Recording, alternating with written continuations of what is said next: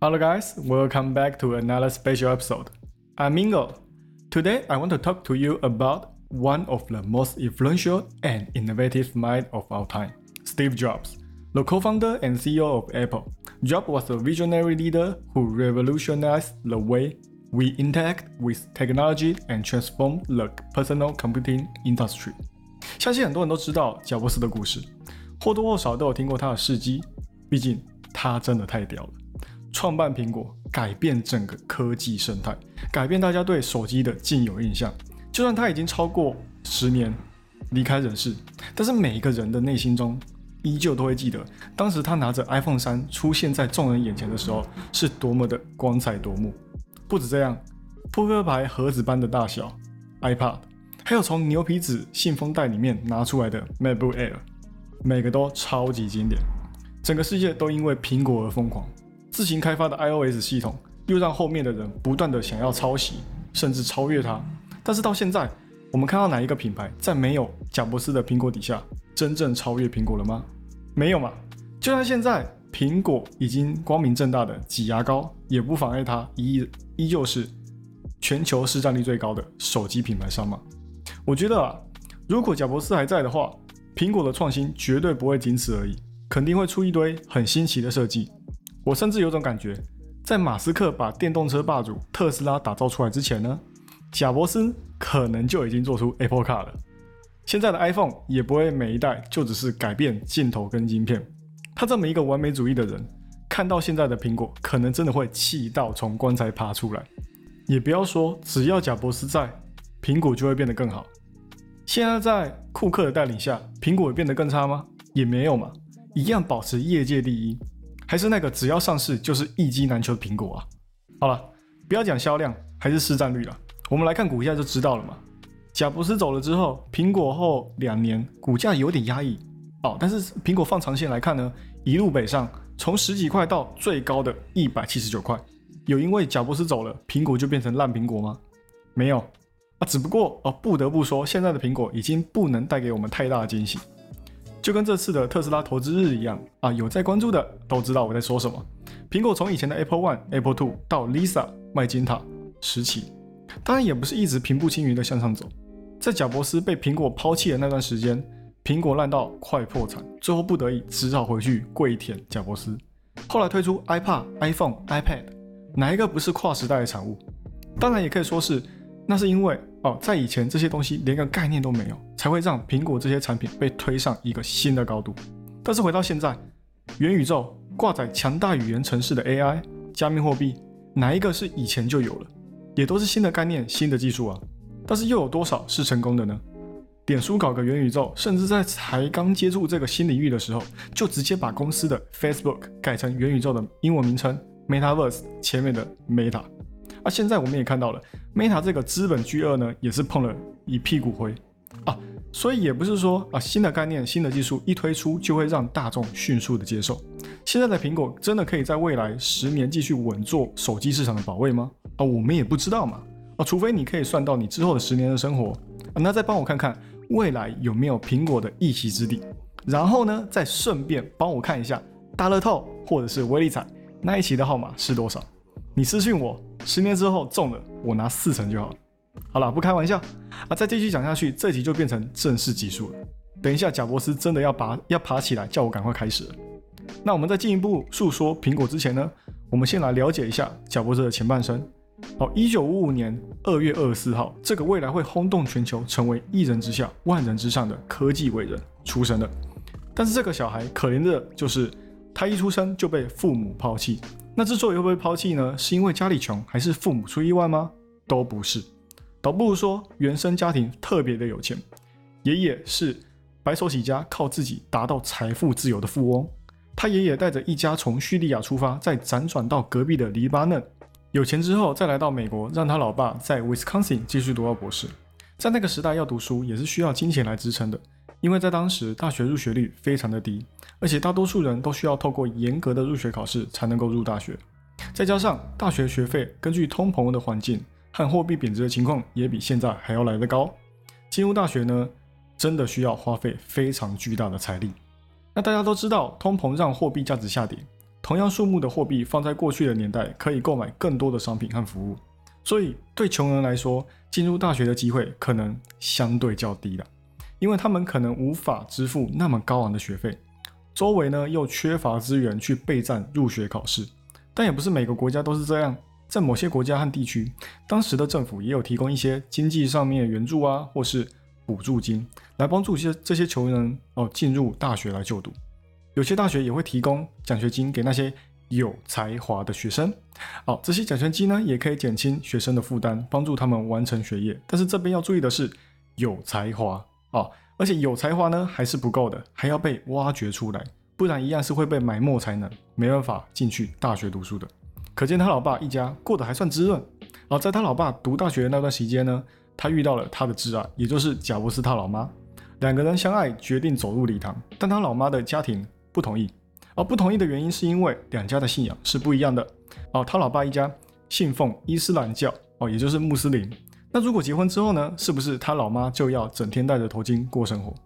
哦，所以不想要自己的女儿嫁过去，却要遮遮掩掩的过日子，他老爸拒绝，要也是能让人接受的。那这段不可能会有结果的感情，终究会结束。那在结束之前呢，对于未来科技来说是幸运的，但是对贾伯斯自己来说却是不幸的。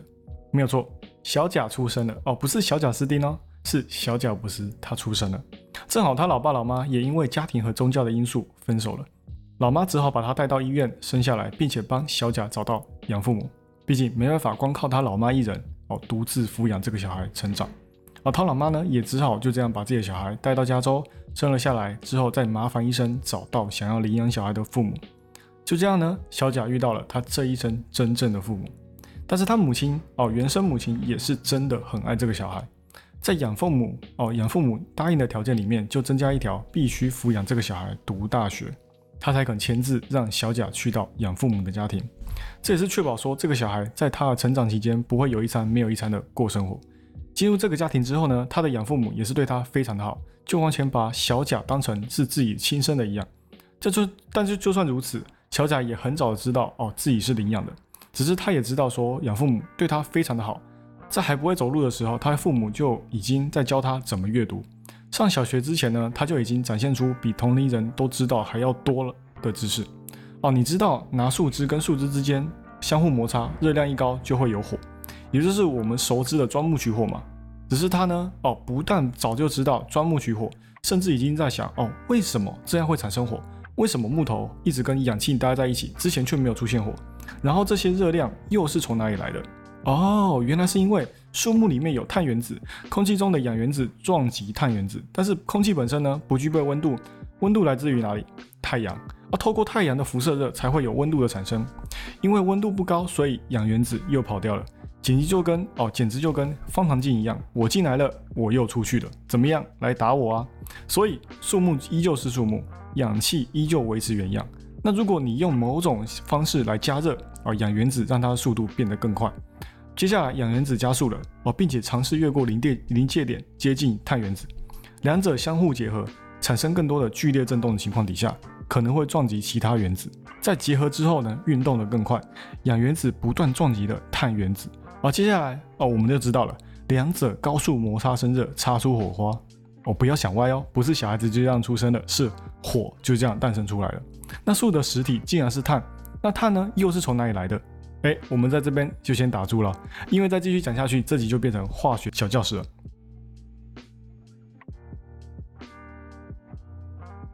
所以呢，就相当于你才刚知道加减乘除，他早就已经在读微积分。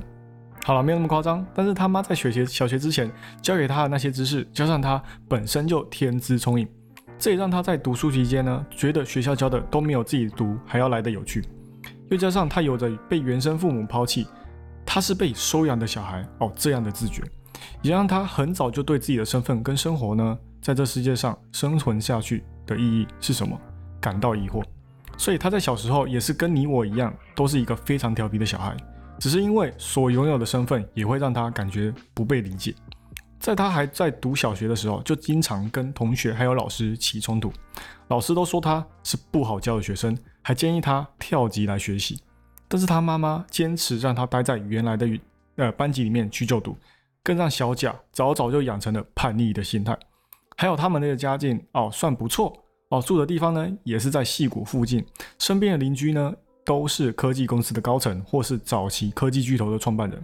而美国也是一个非常开放的地方，上门打交道都是稀松平常的事情，所以也让他很早就接触到一些电子设备相关的知识。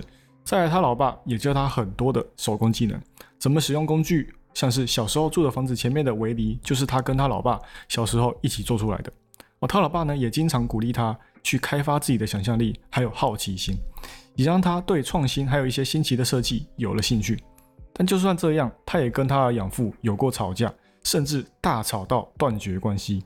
其实仔细一想，真的很多家庭都会这样：父亲不理解孩子，演变成最后关系变差，到最后离家出走，一不小心把路走歪，就变成路边混混了。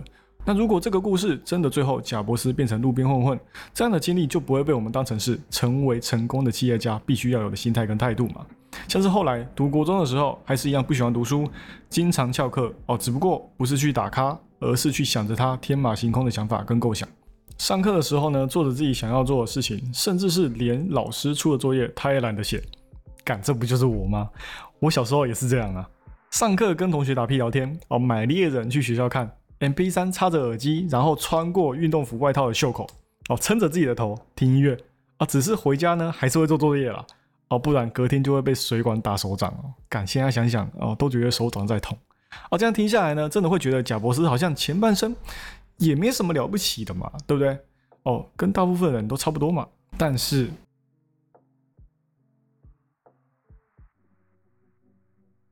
接下来他在读高中的时候呢，就已经充分展现他对于城市设计跟电子学有着不同于常人的热情。哦，有很多资料都显示说，哦，他在读高中的时候有参加过一个电子学会，然后跟同学一起做了一个频率计算器，然后利用它赚了点钱。哦。但是也有提到说，他在高中的时候有卖过二手脚踏车，而至于是不是邻居那台不见的脚踏车，我们就不知道了。只知道他在高中的时候就已经对商业跟电子技术产生非常浓厚的兴趣，而且他所读的高中里面也有一个电脑俱乐部，他也参加了电脑俱乐部，并在里面遇到了后来一起开发苹果电脑的沃兹尼克。还在读高中的时候，他有参加过演讲比赛，也让他对于演讲有了初步的认识和兴趣。我们也可以看到之后他在每一次的苹果发表会上。他脸上那种从容又充满自信的表现，原来从高中的时候就有了。只不过除了这些能够吸引他继续去上课的原因之外呢，哦，就没有任何的课程可以让他乖乖去学校了。所以在高中读了两年之后呢，他就休学了。在他休学的那段期间，哦，一九七一年，他跟着朋友沙利文，还有当时已经在惠普上班的沃兹尼克一起做出了蓝盒子。哦，蓝盒子是什么呢？哦，具体来说，它是一个。呃，模拟电话的操作信号装置，哦，可以让使用者打长途电话时避免支付费用。简单来说呢，就是光明正大的盗窃哦，电信服务的工具啊。当时的电信业呢，呃，AT&T 嘛，还是采用模拟技术传输声音来信来做信号，所以他利用这个技术伪装了一系列的声音，让这个声音变成合法的电话线路。你只要在每一次打长途电话的时候打开蓝盒子。哦，电话系统就会自动把这些声音所产生出来的信号当成是合法的信号来处理，就可以让你理所当然的免费打电话。哦，这真的对当时的电信业造成很大的冲击哦。但是在这样的前提之下呢，他们还是不断的贩卖自己的产品。哦，真的是初生之犊不怕虎啊！哦，这个蓝盒子的发明呢，也让他们两个苹果的创始人第一次开展他们的商业冒险。只不过这个蓝盒子的发明，哦，贾伯斯并没有参与太多，是直到发明成功之后呢。才拿给贾伯斯来看，看完他们才开始研究说有用途，并且进行贩售啊，直到贩卖到最后，连 FBI 都介入调查，他们才停止了蓝盒子的生产跟贩售。感真的很屌，卖到最后连 FBI 都在关注你，重点是你还是一个高中的小屁孩，什么法律之类的都还不太懂，没想到卖了几年之后还会被 FBI 给抓走，所以跟朋友们一起搞了这个哦蓝盒子出来之后呢，隔了一年。就正式从高中休学啊。那前面我们也有说到，他的生父哦生母跟养父母签了一个协议，就是要让贾伯斯去读大学嘛。所以呢，哦贾伯斯在休学之后没有回到高中，而是申请了里德学院，直接跳过高中读大学。在当时的里德学院是充满文艺复兴，还有崇尚自由精神的，完全符合贾伯斯那种反叛的气质啊。就算学费可以说是全美私立大学中数一数二贵的学校，他还是坚持要继续就读。他在大学的时候可以说是把他的艺术天赋完整的展现出来，哦，把它展现的淋漓尽致。他在一堂书法课上面遇到了书法大师罗伯特·帕拉，这个老师呢，完全把贾伯斯的设计天赋给开发出来。他甚甚至呢，还会在上完课回到宿舍的时候，向他的室友炫耀他的作品。在他读大学的时候，也觉得学校给不了他想要的。所以呢，哦，没有错，他在短短读了半年之后呢，在一九七三年的秋天休学了。后来过了一年之后，在一九七四年的秋天又回到了哦里德学院继续就读。他真的天生跟学校过意不去啊！所以哦，你各位啊，哦，周围有休学的、不读书的哦，不要嘲笑对方或是诋毁他们，可能他们的未来成就比你还要屌也说不定。哦，他在休学期间呢，一样会去大学哦，去读那些他感兴趣的课程。只是因为哦，学校本身呢就是崇尚自由，所以也没有去局限贾伯斯去学习那些科目。当然，他学这些也拿不到学分，他也不屑那些学分，因为他压根就没有想要读到毕业。那也感谢呢，他读的是一所不怎么约束学生，所以他在休学期间都还可以继续住在学校。那他在学校除了学一些文学艺术之外呢，他也深深的对佛教感到痴迷，有任何的佛法的活动跟研究，他都会参加。这也是为什么之后会选择离开美国去印度学习更多的佛教知识。在一九七四年重办入学回去学校几个月之后呢，他又受不了学校的教育制度，所以又休学了。只不过这次是真正的休学，不再回去。而总共待在学校的时间呢，也就短短的一年半。天才就是天才啊！高中辍学，大学休学，依旧是掩盖不了他的光芒。在休学之后呢，他去到了 Atari 工作了几个月。后来他觉得人生的意义是什么？哦，为了寻求真理呢，毅然决然前往印度。哦，他前往印度的目的呢，是寻找灵性的启示，参加禅修的课程。哦，他跟一名哦叫做 Mitchell 的朋友一起旅行。哦，这个朋友呢，也是在大学时期呢，一起接触到佛教和印度文化的。啊，贾伯斯在印度期间呢，体验了当地的文化和宗教，并且接触到了哦印度的艺术和哲学。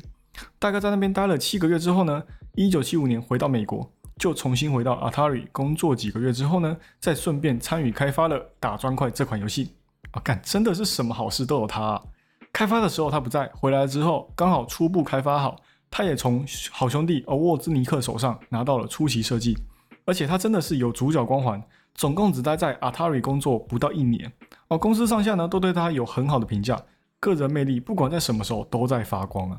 大家也知道，打关打砖块这款游戏呢，几乎可以说是 Atari 成神之路上呢很重要的因素了。最后这款游戏呢，在一九七六年呢发行出来，也就刚好哦一发行，贾伯斯就带着沃兹尼克一起打造了苹果这个未来会震惊全球的科技巨兽。至于为什么哦会创立苹果呢？是因为沃兹尼克他这个好兄弟真的是一个福星啊！哦，他去参加一个自主电脑俱乐部，那这个俱乐部的成立主旨呢，就是。每个人都可以组装自己哦开发出来的电脑，所以他也就发明了属于他的电脑。但他总觉得缺了什么哦，他马上就想到那个跑去印度，最后光着脚丫回来找他一起开发打砖块的游戏的贾伯斯啊。贾伯斯看到他之后呢，整个眼睛都在发光，说服他必须让他这一台他自己发明出来的电脑变成一个可以贩售出来的商品。所以两个人呢啊也就决定要创立一个品牌去贩售。接下来的故事大家应该都有听说过哦，也就是两个人在车库里面决定好要创立苹果的故事。至于为什么会选择车库来当做公司的总部呢？主要是因为两个人手头上的资金都非常的紧张，没办法去租高租金的办公室。那为了要创业，贾伯斯卖掉自己的车，也说服沃兹尼克先找机会出售掉自己在俱乐部里面组来的呃电脑来筹集资金。再来，平时车库呢，也就是拿来当做杂物区。他老爸的车子平常也都停在车库外面的车道上面，也就是因为这样，工作空间也就不会有所限制，也可以不用担心租金租金的问题。旁边就是自己自己的家哦，安全性也很够啊。至于想工作到几点就工作到几点，我知道有很多人都知道贾博士有说过那段时间每周工作六十六小时。至于为什么说六十六小时，我觉得应该就只是贾博士觉得六很顺口吧。啊，你们听到后面呢，就可以知道为什么会说贾博士喜欢六了。啊，听到这里，你们是不是也会觉得说，美国人的车库都是神奇的存在？很多公司就是在创业前半段选择自己家里的车库来当做公司的总部，也因为创业本身是艰苦的，在产品还没有得到投资者的信赖之前呢，往往需要自掏腰包来租一间办公室进行自己的创业。惠普当初也是在车库开始自己的戏骨神话起源的。而比尔盖茨呢，也是在车库里面与他的同学艾伦一起创立微软这间公司。在当时，谁也不会想到，在那个小小的车库里面会诞生当今世上最大的软体公司和一位世界首富。还想知道还有谁吗？哦，你们平常用的搜索引擎是哪家的？Google 对吧？没有错，Google 也是在车库里面发家致富的。当然，还有很多公司也是从车库里面开始发家的。想知道的话呢，以后的特别集数我都会讲给大家听。OK，现在的公司地址是选好了。那至于为什么要用苹果来当做品牌名称呢？啊，其实当时贾博士有很多选择，包括 Matrix、Personal Computers 等等，但是他最终呢选择了苹果这个名字，可能是因为他认为苹果符合他们对未来科技发展的理念，同时也具有足够的个性化和品牌魅力，也会让人联想到新鲜、有趣和非传统，符合他们的创新精神。但是不论是哪种说法啦，苹果这个品牌呢，哦，的确也让早期的产品啊定位。跟设计理念紧密相连。哦，品牌名称搞定。啊，师哥来想想要怎么把脑袋里面的想法实践出来了？啊，因为有电脑自主俱乐部这样的机构出现呢，理所当然，个人电脑制造商哦，在当时可以说是每个人都非常有兴趣的，而不是只有贾伯斯他们在想着如何把自己组装出来的电脑包装出去销售，他们也只好把自己的想法全部放在第一款的电脑上面，也就是 Apple One，总共花了他们七个月的时间去研发。最一开始是用零件组装的方式去做售卖，哦，他们凭他们两个人，凭他们两个人呢，硬是给他们做出了两百台的 Apple One，哦，价格呢，贾博士也是选择了六百六十六点六六美元，哦，听出来了吧？来当做当初最初的售价，那这个价格呢，在当时对于电脑来说相对的便宜，而且贾博士也对外观跟设计非常的讲究，也让他有了当时其他电脑所没有的特色。像是荧幕跟键盘可以随时外接哼跟拆放，这样也方便携带哦。就算整个设计呢看起来非常简单，但是它不管是尺寸、功能跟还有性能呢，都不会输其他对手的电脑。而在那时候，他们的对手设计呢都非相对的复杂很多，一样是要组装，但是却需要购买更多的零件来组装。而 Apple One 呢设计不错，当然也会受到很多的注意，他们也不是完全没有遇到过的问题啊。当时的电脑市场主要是由大型的电脑公司来称霸。哦，苹果只是一个哦刚起步的新兴公司，完全没有自己的销售网络，所以他们找到一家出售电脑和电脑零件的零售商店 The B Shop。他们在看过贾伯斯介绍给他的 Apple One 之后呢，就决定给他们当做第一个销售点。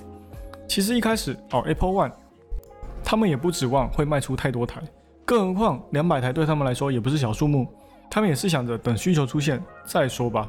啊，结果一开卖之后呢，大受好评。开始得到更多的订单和需求，但是他们很显然的没办法没办法去应付那么大量的生产需求。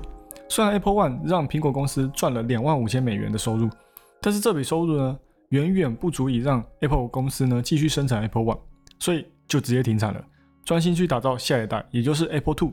那第二代跟第一代相比呢，有更好的显示和音频能力，内置编程语言这些功能在电脑展上面展示过后呢，也让 Apple Two 成为那个时候每个人都爱不释手的电脑。更是成为一些企业、教育系统或是学校的标准电脑。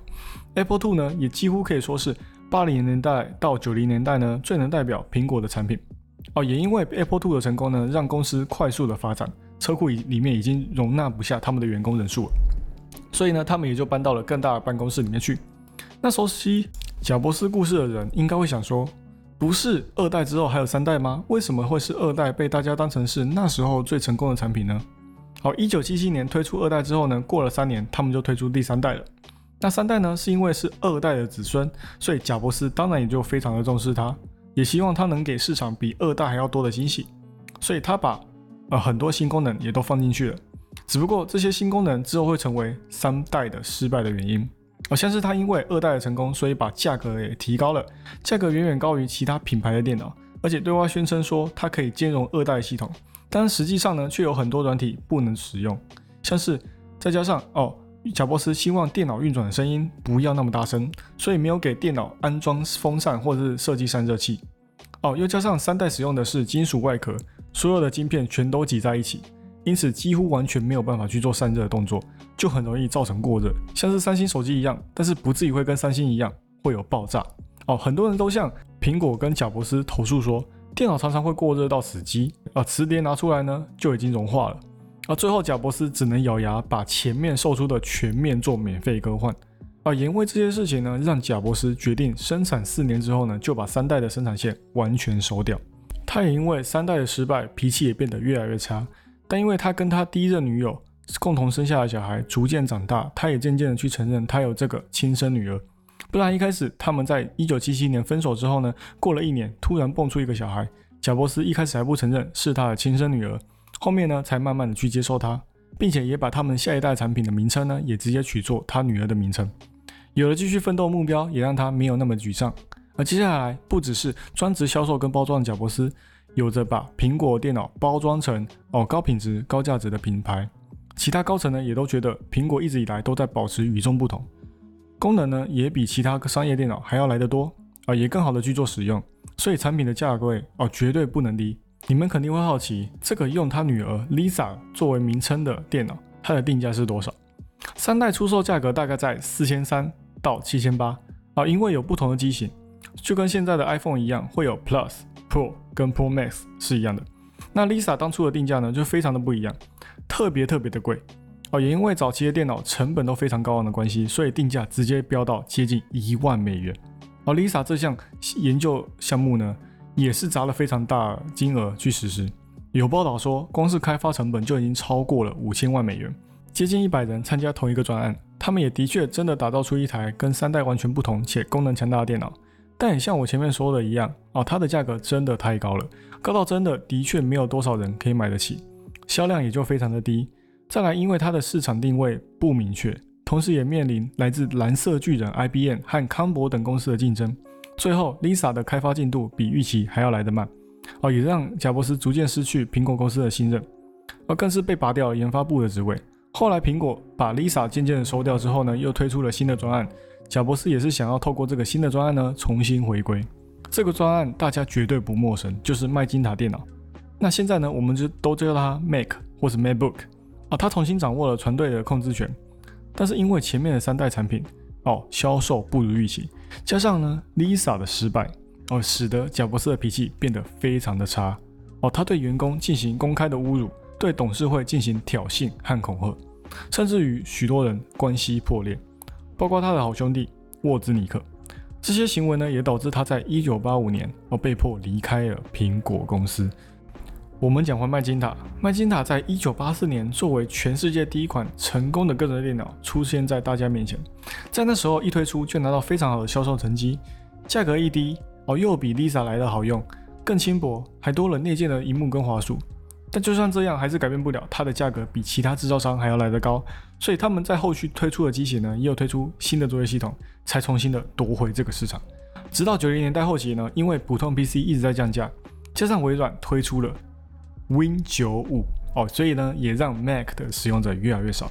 而随着一九八五年麦金塔的销量一直往下滑，团队呢也慢慢在解散，加上好兄弟哦沃兹尼克的离开。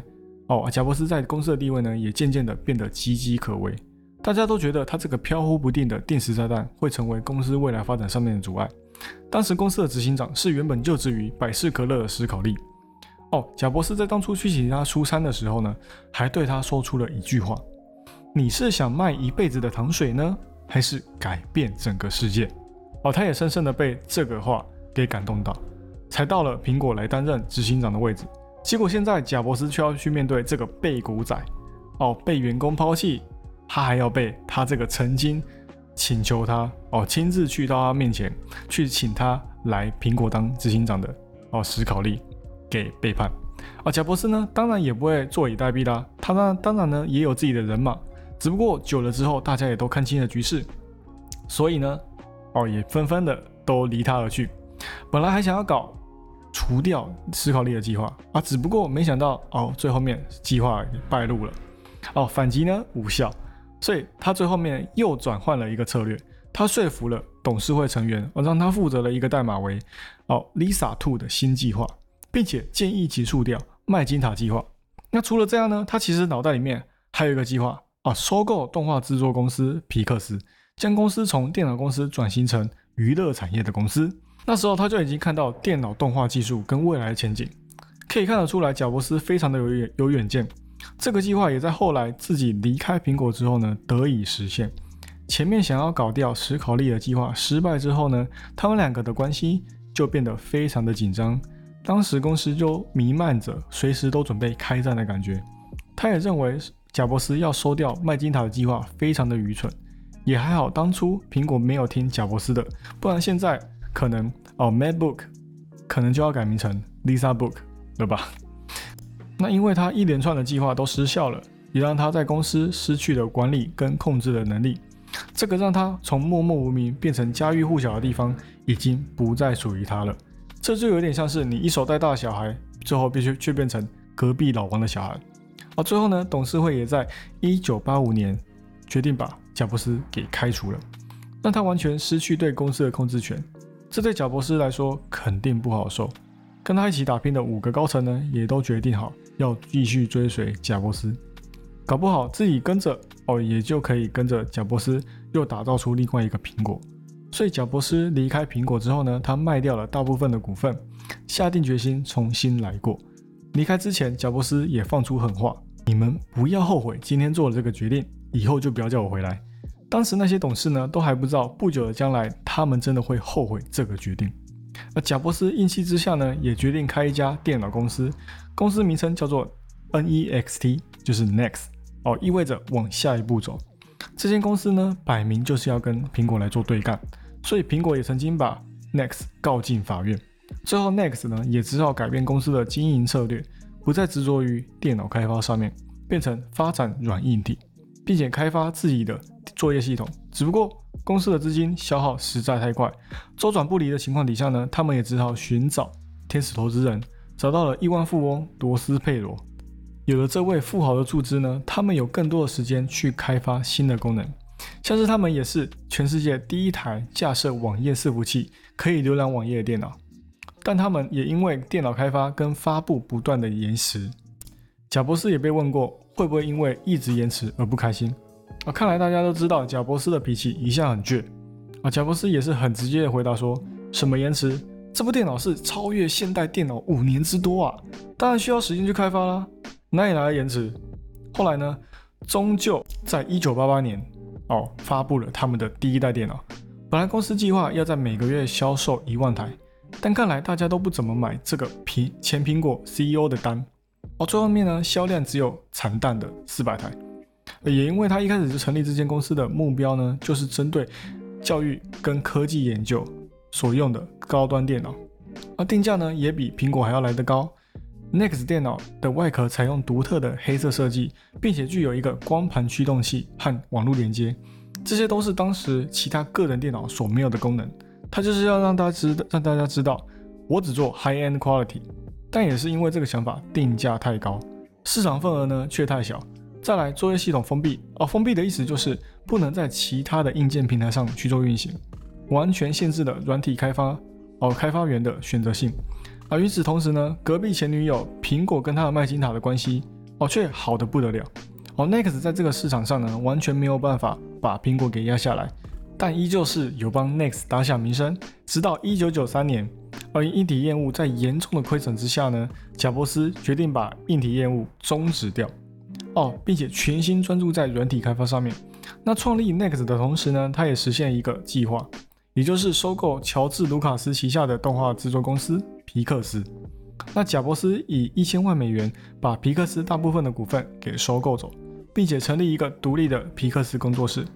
当时皮克斯主要从事电影、电视节目的动画特效制作，而贾伯斯希望利用其先进的电脑技术和创意呢，制作出一个全新的动画电影。那收购完成之后呢？贾伯斯成为皮克斯的董事长，也就是公司最大的股东。那也因为迪士尼看中这个，迪士尼称之为小工作室哦，所以皮克斯也越做越大。但是听过我上一集特别集数的朋友们，应该也知道哦，迪士尼在动画制作上面呢，在当时远比皮克斯还要烂个十万八千里啊。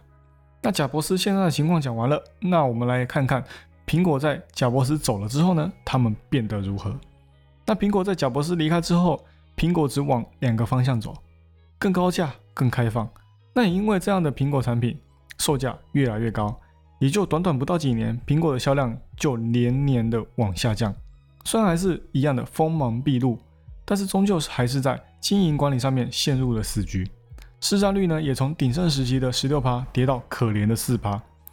而业务衰退，市占率消失，每个人都希望有人能拯救这一颗渐渐发黄的苹果。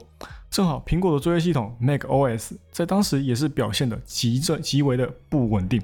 啊，苹果也在寻找替代方案。诶，曾经的大哥现在自己搞了一个 Next 公司，他也做了一个电那个电脑作业系统。那我们是不是可以尝试跟他重修旧好呢？或许会因为曾经的亲情关系，卖我们一个面子吧。好了，那各位这一集呢，关于哦贾伯斯跟他创立的企业，还有各种前期产品的故事呢，我就先讲到这里。那还想继续听的话，就麻烦各位哦继续关注本节目喽。那这集之所以会分成上下集，是因为贾伯斯的故事真的太吸引人了。